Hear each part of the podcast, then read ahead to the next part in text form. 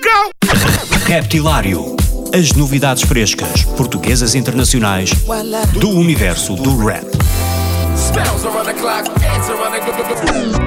Das rimas mais originais dos MCs aos beats mais pesados dos produtores. Dos grupos mais conhecidos aos novos talentos do underground. Terça-feira, às 22 horas na NIT FM, com Ricardo Farinha.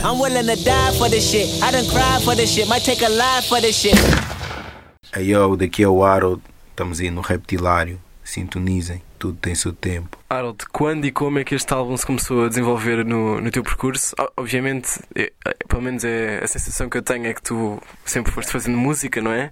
Mesmo que não tivesse a, a lançar ou, ou editar nada, não é? Ou a trabalhar mais em grupo aqui com os Grog Nation. Mas como é que este álbum se começa a desenvolver no teu percurso?